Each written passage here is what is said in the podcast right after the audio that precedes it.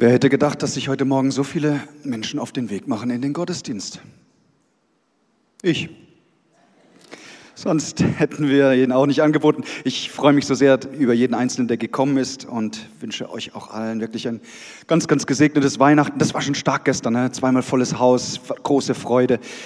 Ich bin selbst ganz berührt über das, was geschehen ist, so viele gute Gespräche, die wir führen konnten und Menschen, die einfach berührt wurden durch die Liebe Gottes. Das ist wunderbar und das ist auch Ziel von Weihnachten, dass Menschen in Berührung kommen mit Gott. Das ist der Grund, warum wir es feiern. Gott hat diese Welt erlöst. Was sind wir dankbar? Und wir haben uns gestern eine Frage gestellt, was denn ein erfülltes Leben ausmacht, was der Unterschied ist zwischen Menschen, die ein sehr erfülltes Leben führen also in gesunden Beziehungen, in Freundschaften leben, deren Ehe und Familie funktioniert, die mit ihrem Haushalt klarkommen, noch großzügig anderen Menschen gegenüber sind. Und was ist der Unterschied zwischen diesen Menschen und dem Rest der Welt? Jetzt haben alle, die gestern äh, dabei waren, einen entscheidenden Vorteil, weil ihr die Auflösung schon kennt. Wir haben uns gestern geeinigt, es gibt einen ganz, ganz matchentscheidenden Unterschied. Und das ist eben nicht, was viele Leute oftmals denken, dass ein sinnerfülltes und ein gutes Leben mit äh, abhängig ist von den Umständen. Wir haben festgestellt, dass der Unterschied nicht daran liegt in gutem Aussehen, in Intelligenz, in Talenten und Gaben und auch nicht ein gut gefülltes Bankkonto, wobei all diese Dinge ja nicht grundsätzlich verkehrt sind. Aber das ist nicht der entscheidende Unterschied, der einen Menschen in ein erfülltes Leben hineinführt, weil äh, ihr wisst, es gibt Menschen, die sehen gut aus und deren Ehe zerbricht trotzdem, sind begabt und kriegen ihr Leben nicht hin, sind klug und verzweifeln trotzdem an den Umständen sind reich vielleicht an Finanzen und arm an Beziehungen. Also das ist nicht der entscheidende Punkt. Der Unterschied zwischen einem Menschen, der ein sinnerfülltes Leben führt und eben dem, der es nicht tut, der liegt in der Dankbarkeit. Aus diesem Grund haben wir den Weihnachtsgottesdiensten den Titel gegeben, Danke Gott. Und wir wollen uns ganz neu auch darauf ausrichten und orientieren, wie wichtig es ist, in diesem Leben dankbar zu sein, weil es Auswirkungen hat auf die Sicht, wie wir Gott wahrnehmen, wie wir uns selbst verstehen, wie wir auch unseren Nächsten sehen. Lukas 2, Vers 20, das war der Vers gestern Mittag in den Weihnachtsgottesdiensten, da haben wir uns die Hirten angeschaut, weil die kehrten schließlich zu ihren Herden zurück. Sie lobten Gott und dankten ihm für das, was sie gehört und gesehen hatten. Es war alles so gewesen, wie der Engel es ihnen gesagt hatte. Diese Burschen hatten keinen Hochschulabschluss, sie äh, nahmen nicht an irgendeiner Topmodel-Show teil. Sie waren auch nicht reich, sondern eher im unteren Bereich der Gesellschaft angesiedelt. Und dennoch hatten sie ein erfülltes Leben, weil sie etwas verstanden hatten. Sie lobten und sie danken Gott. Und darüber möchte ich heute zu euch sprechen. Ich möchte das noch etwas vertiefen, weil ich denke, dass Dankbarkeit für jeden Einzelnen so wichtig ist und wir dieses Thema auch immer wieder uns anschauen müssen. Wer kennt äh, die Geschichte vom barmherzigen Samariter? Wer kennt die Geschichte vom dankbaren Samariter? ja, das habe ich mir schon gedacht. Aus diesem Grund schauen wir uns das doch mal an und ihr dürft mitlesen im Lukas-Evangelium im 17. Kapitel. Das ist die wahre Begebenheit von dem dankbaren Samariter. Auf dem Weg nach Jerusalem zog Jesus mit seinen Jüngern durch das Grenzgebiet von Samarien und Galiläa. Kurz vor einem Dorf begegneten ihm zehn Aussätzige. Im vorgeschriebenen Abstand blieben sie stehen und riefen, Jesus Herr, hab Erbarmen mit uns. Er sah sie an und forderte sie auf, geht zu den Priestern und zeigt ihnen, dass ihr geheilt seid. Auf dem Weg dorthin wurden sie gesund. Einer von ihnen lief zu Jesus zurück, als er merkte, dass er geheilt war. Laut lobte er Gott. Er warf sich vor Jesus nieder und dankte ihm. Es war ein Mann aus Samarien. Jesus fragte, waren es nicht zehn Männer, die gesund geworden sind? Wo sind denn die anderen neun? Wie kann es sein, dass nur einer zurückkommt, um sich bei Gott zu bedanken, noch dazu ein Fremder? Zu dem Samariter aber sagte er, steh wieder auf, dein Glaube hat dich geheilt. Jesus, wir danken dir für deine Liebe und für das Gute in unserem Leben. Wir wollen niemals aufhören, dir zu danken. Und Heiliger Geist, ich bete, dass du dieses Thema in uns lebendig machst. Ich segne jeden Einzelnen beim Hören und ich bete, dass dein Wort viel, viel Frucht trägt. Oh, du sagst ja selbst, das wird nicht leer zurückkehren. Danke, Herr, für dein Wirken jetzt in jedem einzelnen Leben. Amen, Amen, Amen. Es gibt zwei Arten von Menschen, Leute, die durch eine positive, dankbare Haltung dir sofort auffallen und Leute, die durch ihr negatives Verhalten ihr Umfeld bestimmen. Menschen, die dankbar sind und ihre, ihr Umfeld durch diese Dankbarkeit anstecken und etwas Positives verbreiten. Und tatsächlich macht es müde, wenn du auf Menschen triffst, die alles schlecht finden und irgendwie vergessen haben zu danken. Dankbarkeit ist der Schlüssel, ihr Lieben, für so viele weitere positive Haltungen. Dankbarkeit löst so viel aus. Dankbarkeit begeistert einen selbst und dein Umfeld. Es macht großzügig, zuversichtlich, ermutigend, glücklich. All das, es schenkt Frieden. Das führt alles, wenn wir ein dankbares Leben führen. Erstaunlich ist es doch, wie gesegnet man sein kann und das Danken vergisst. Die Geschichte, die wir gerade angeschaut haben, die macht uns schon etwas bewusst, dass wir unseren Dank manchmal zu schnell vergessen. Wir nehmen vieles so, als wäre es selbstverständlich. Beim genauen Betrachten der Geschichte stellst du fest, da sind die Aussätzigen, sie wenden sich an Jesus, gebührender Abstand, sie äh, wissen, der eine kann uns Hilfe bringen. Und sie rufen zu Jesus, erbarm dich. Und Jesus tut das. Und dann äh, werden sie nicht sofort gesund, man sieht im Neuen Testament Geschichten, bei denen ähm, kranke Menschen durch Jesus sofort gesund wurden. Durch eine einzige Berührung von ihm, ein einziges Wort.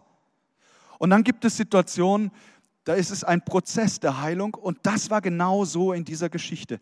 Die Bibel sagt uns, auf dem Weg wurden sie gesund. Tatsächlich stelle ich fest, dass Heilung an Geist, Seele und Leib ja oft ein, ein Prozess ist.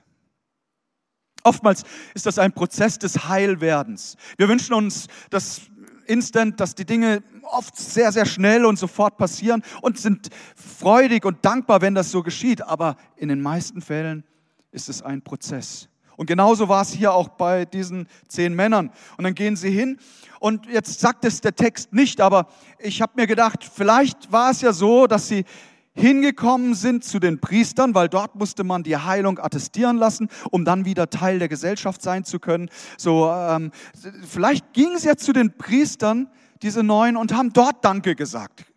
Gehen wir mal vom, vom, vom besten Fall aus, weil zu Jesus sind sie auf jeden Fall nicht zurückgekehrt. Mag sein, dass das geschehen ist, dass sie nicht ganz so unhöflich waren. Und tatsächlich ist das Leben ja ein, ein Weg und ich sage es euch ganz ehrlich, ich erlebe das in meinem Leben ja auch. Man ist auf diesem Weg des Lebens und da passiert so viel Wunderbares, so viele schöne Dinge. Man erlebt Heilsames, Gutes ähm, einen Beruf, der einen vielleicht erfüllt, hoffentlich, Freundschaften, die einen aufbauen und Kraft geben, eine Familie, die einem Freude macht. All diese Dinge mag sein, auch Stress. Und wenn es ein positiver Stress ist, baut der ja auch auf, dann hilft er dir in eine Erfüll Erfüllung hinein, gibt dir eine Dynamik. Und all das erleben wir so im, im Weg des Lebens und vergessen manchmal, wer der Urheber und der Ursprung allen Guten ist. Und dann denkt man in dem Moment leider nicht an, an Jesus, der all das überhaupt möglich macht. All dieses Leben, das wir führen dürfen. Wir sind so unterwegs und nehmen es gar nicht mehr wirklich wahr, dass Jesus der Ursprung ist von all dem Guten. Es ist doch erstaunlich, wie gesegnet man sein kann und trotzdem undankbar. Vom Natürlichen sind wir Menschen nicht mit einem dankbaren Herzen ausgestattet. Wenn man hier die Geschichte anschaut, das Verhältnis von Dankbarkeit zu Undankbarkeit ist 9 zu 1. Das äh, hat mir zu denken gegeben. Das ist schon irgendwie schockierend. Und ich habe mir die Frage gestellt, oh, ist das in unserer Zeit heute auch noch so? Könnte es sein, dass das Verhältnis immer noch 9 zu 1 ist? Schwer zu sagen, aber wir arbeiten dran, dass das sich umkehrt. Und dass immer mehr Menschen in ein dankbares Leben finden. Wer es immer glaubt, darf mal ein weihnachtliches Halleluja oder Amen oder so ist es sagen. Einer von ihnen lief zurück, als er merkte, dass er geheilt war. Laut lobte er Gott. Das ist auch interessant, dass die Geschichte uns sagt, er hat es nicht so in seinem Inneren bewegt, sondern er war sowas von happy darüber, dass er aus dieser Freude und dieser Dankbarkeit kein Geheimnis machen konnte. Laut lobte er Gott. Er warf sich vor Jesus nieder und dankte ihm. Undankbarkeit und Egoismus scheinen irgendwo in sehr früh in das Leben eines Menschen hineingepflanzt zu sein. Das ist der Grund, warum Eltern ihren kleinen Kindern beibringen müssen, hey, sag danke, wenn du etwas geschenkt bekommst. Das kommt nicht automatisch, darauf muss man aufmerksam machen. Und äh, wer ein gutes Elternhaus hatte, der hat das gelernt, danke zu sagen. Aber es ist nicht automatisch da. Ich finde das noch äh, herausfordernder, dankbar zu sein, wenn die Umstände so gar nicht dementsprechend sind. Ähm, Paulus fordert uns dazu auf, das kannst du nachlesen im Philipperbrief im vierten Kapitel, im sechsten Vers. Er sagt, macht euch keine Sorgen. Äh, dieser, diese Aussage macht nur Sinn, wenn es da einen Grund gibt, sich zu sorgen. Und dann sagt die Bibel, macht euch keine Sorgen, ihr dürft in jeder Lage zu Gott beten. Sagt ihm, was euch fehlt und bitte mit ein bisschen mehr Begeisterung. Geht doch. Es glaubt mir am Livestream kein Mensch, dass hier jemand im Raum ist. Ich lasse mir also durch die Dinge, die ich noch nicht habe, nicht die Freude rauben an den Dingen, die ich habe. Ich sage es nochmal, ich lasse mir nicht die Freude rauben an den Dingen, die ich noch nicht habe, über die Dinge, die ich habe. Und ein dankbares Herz konzentriert sich nicht permanent auf das, was noch nicht da ist, sondern ein dankbares Herz schaut auf das, was Gott geschenkt hat. So sind wir mangel- oder verheißungsorientiert. Das ist die Botschaft. Sehe ich das Glas halb voll oder halb leer? Ich lasse mir durch die Dinge, die ich noch nicht habe, nicht die Freude rauben an den Dingen, die ich habe. Es gibt so viele Gründe, Gott dankbar zu sein. Aber dazu braucht es eine Transformation des Herzens. Und das genau ist bei diesem Samariter, bei diesem dankbaren Samariter geschehen. Er weiß, da ist ein Wunder in meinem Leben und dieses Wunder habe ich Jesus zu verdanken. Also nicht allein ein Dank an die Priester, die das attestieren, sondern nein, ich gehe zum Ursprung dessen zurück, der alles gewirkt hat. Und das ist Jesus.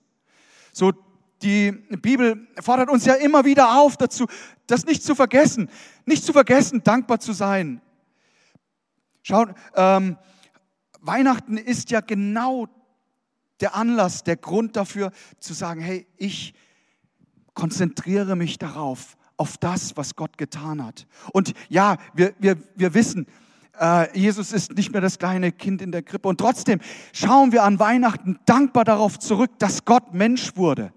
Dass er in aller Niedrigkeit kam, dass er die Herrlichkeit des Himmels verlassen hat und dass er gekommen ist, um uns zu erlösen, um uns ein Beispiel zu nehmen. Weil wenn wir in den Evangelien das Leben Jesus studieren, dann werden wir trainiert in ein Leben, das göttlich ist, weil er hat es uns vorgemacht. Er zeigt uns, wie man den entscheidenden Unterschied macht in einer oft so undankbaren und harten Welt. Der Psalmist drückt es gut aus im 28. Psalm, Vers 7. Da heißt es, Gott hat mir neue Kraft geschenkt und mich beschützt. Ich habe ihm vertraut, ich habe ihm geglaubt und er hat mir geholfen. Jetzt kann ich wieder von Herzen jubeln. Mit meinem Lied will ich ihm danken. Dankbarkeit beginnt im Herzen mit der Transformation des, deines Herzens, aber es bleibt nicht im Herzen, sondern es geht in den Mund über und wird hörbar.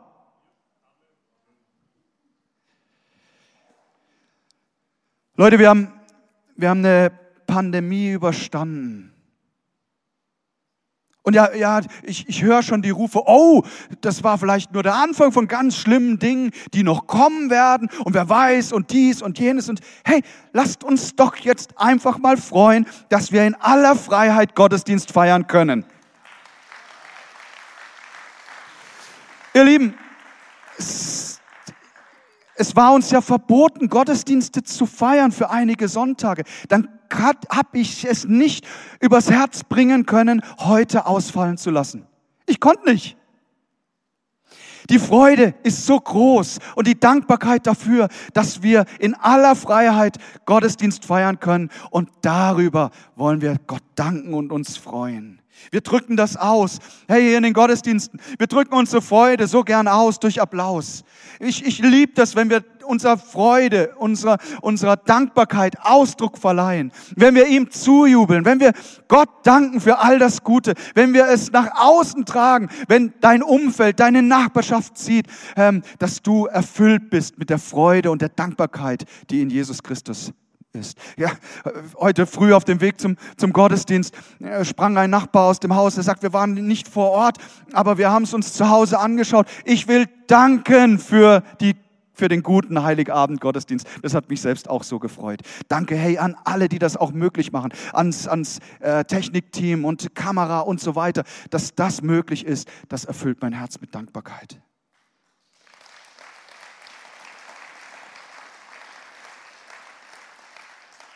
In der Geschichte des dankbaren Samariters wird eins sehr, sehr deutlich. Jesus gebührt der Dank. Zuallererst.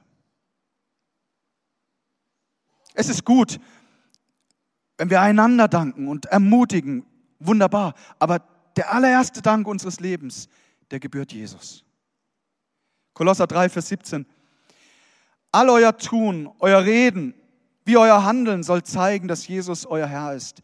Weil ihr mit ihm verbunden seid, könnt ihr Gott, dem Vater, für alles danken. All unser Tun, unser Reden, unser Handeln, alles das soll widerspiegeln, dass Jesus unser Herr ist. Und für alles dürfen wir ihm danken. Wenn wir das verstanden haben, dann wird sich unsere Einstellung zu Gott, zu unserem Nächsten, zu unserer Familie, zu unserem Ehepartner so unglaublich stark ins Positive ver verändern. Dankbarkeit, hey, das macht dein Glaubensleben stark. Der dankbare Samariter kommt zurück zu Jesus und fällt vor ihm auf die Knie und dann tut Jesus das, was er immer tut. Er reicht die Hand, genauso wie er es heute jedem Einzelnen von uns tut. Er streckt seine mächtige Hand ihm entgegen, sagt, hey, steh auf, dein Glaube hat dich geheilt. Jesus, er betont das extra, diesen starken Glauben dieses dankbaren Samariters. Im Psalm 50, Vers 23, da heißt es, wer Dank opfert, verherrlicht mich, sagt Gott. Wenn du dankbar bist, wenn du Dank bringst, ist es wie ein Opfer, das Gott verherrlicht und es bahnt einen Weg. Und Gott sagt, und dich werde ich dann das Heil sehen lassen. Dankbarkeit ist ein Türöffner für ein starkes Glaubensleben und eine enge Beziehung zu Gott. Dankbarkeit setzt Wunder frei. Da ist die Situation, Jesus predigt zu Tausenden von Menschen. In dem Fall wurden 5000 Männer gezählt, aber verlass dich drauf. Da waren ja die Frauen und die Kinder und so weiter. Und dann war zu wenig zum Essen da. Und äh, Jesus, der macht schon cool. Er sagt zu seinen Jüngern, hey, regelt mal das Problem. Und weißt du, wie die Antwort der Jünger aussah? Fünf Brote, zwei Fische. Das war die Antwort. Jetzt kommen sie damit zu Jesus und da sitzen, sagen wir mal, 15.000 Menschen. Und die Jünger kommen mit Jetzt hätte doch Jesus sich dahinstellen können und sagen, ihr seid so eine jämmerliche Bande. Ich habe euch gesagt, löst das Problem und ihr kommt mit so wenig. Wie, wie soll denn das reichen? Hm, Jesus hat so nicht reagiert. Was hat Jesus getan? Er dankt für die. Er dankt dafür.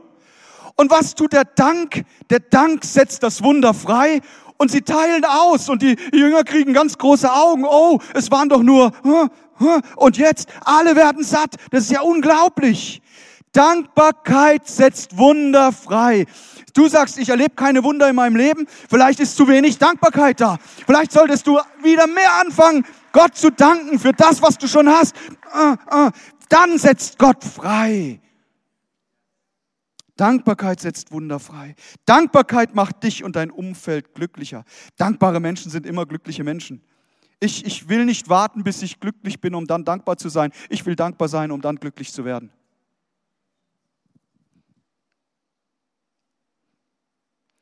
Ich hörte die Geschichte von einem Mann, dessen Leben war echt zerrüttet. Beruflich lief es nicht mehr. Die Ehe geschrottet, Familie auseinander. Und da hat dieser Mann etwas verstanden. Er fing mitten in der Krise an, Menschen im Nachhinein zu danken. Seiner geschiedenen Frau für all das Gute, was sie in der Familie getan hat. Seinem Friseur gedankt, dass er ihm immer die Haare so gut geschnitten hat der, der Bedienung im Kaffee sie gelobt, dass sie seinen Namen kannte. Die Frau an der Kasse äh, gedankt, dass sie jeden Tag treu dort ihren Dienst tut. Er hat das einfach getan. Und weißt du, was passiert ist? Das Wunder wurde, wurde, wurde sichtbar. Zuerst hat er sich selbst verändert, so dermaßen ins Positive, dass dann auch die anderen Dinge ins Gute gefolgt sind.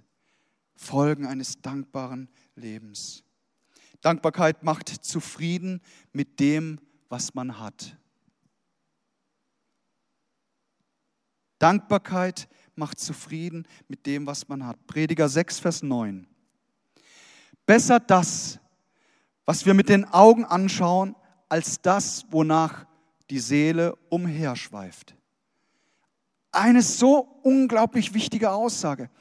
Weißt du, deine Seele kann so träumen und umherschweifen und sich hineindenken in die Dinge, die erst irgendwann mal sein könnten. Und man vergisst dankbar das zu sehen, was vor Augen ist. Ehrlich gesagt haben wir alle mehr als genug. Du hast Wünsche, ja, jeder Mensch hat Wünsche. Nicht verkehrt. Aber vergess nicht, dankbar zu sein für all das, was du jetzt schon hast. Dankbarkeit verwandelt das, was du hast, in den Zustand, es ist genug. Auch hier, hey, können wir von Paulus lernen, Philippa 4, Vers 12. Paulus sagt, ich habe es gelernt. Ich habe etwas verstanden. Ich habe gelernt, in jeder Lebenslage zurechtzukommen, ob ich nun wenig oder viel habe. Beides ist mir durchaus vertraut. Ich kann mit beiden zufrieden sein. Ich kann satt sein und hungern. Ich kann Mangel leiden und Überfluss haben. Alles kann ich durch Christus, der mir Kraft und Stärke gibt. Paulus sagt, das habe ich, hab ich kapiert. Ich habe es gelernt. Er hat es lernen müssen. Ich komme mit wenig und mit viel zurecht, weil Christus mir die Kraft und Stärke gibt. Mit Dankbarkeit lebt es sich viel, viel leichter. Psalm 63, Vers 4. Deine Liebe bedeutet mir mehr als mein Leben. Darum will ich dich loben. Mein Leben lang werde ich dir danken und meine Hände im Gebet zu dir erheben. Dankbarkeit verwandelt unser Leben in eine, in eine Leichtigkeit.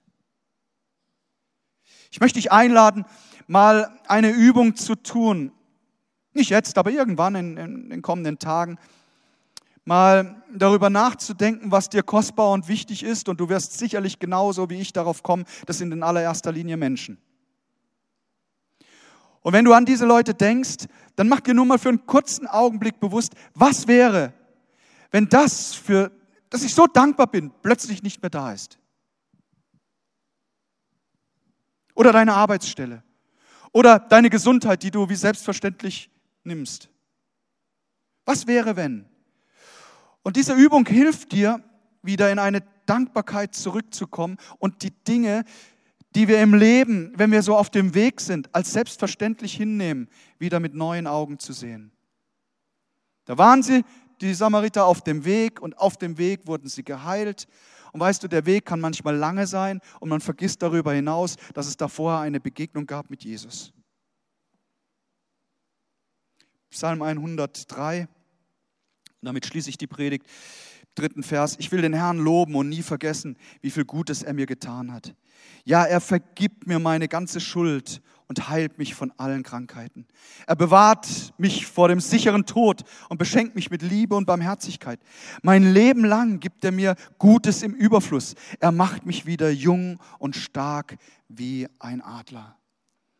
Ich will den Herrn loben und nie vergessen, wie viel Gutes er mir getan hat. Wir werden am Neujahrsgottesdienst um 17 Uhr viel Raum geben, um unsere Dankbarkeit hörbar zu machen. Und ich lade dich ein, doch dich mal hinzusetzen und zu schauen, hey, für was bin ich im vergangenen Jahr Gott so dankbar? Und dann drücken wir unseren Dank aus. Und ich glaube, dass es ein ganz, ganz freisetzender Moment sein wird und ein mega guter Start in ein neues Jahr hinein. 1. Januar, 17 Uhr. Und Jesus, wir werden nie aufhören, dir zu danken. Jesus, wir wissen, du bist der Urheber allem Guten. Du bist derjenige, der unser Leben reich macht. Wir wollen, wir wollen nicht vergessen, alle Zeit dir zu danken. Auch wenn wir auf dem Weg sind des Lebens, auch wenn viele Dinge um uns herum passieren, so wollen wir dennoch wissen, Herr, wir, wir drehen um immer wieder zu dir, wenden uns an dich und danken dir von ganzem Herzen. Danke für unsere Weihnachtsgottesdienste, die wir feiern durften. Was für ein Vorrecht. Danke für all das Gute, das du uns unser Leben geschenkt hast. Und Herr, dazu segne ich jeden Einzelnen, dass wir das nie vergessen. Kommt, lasst uns zusammen aufstehen.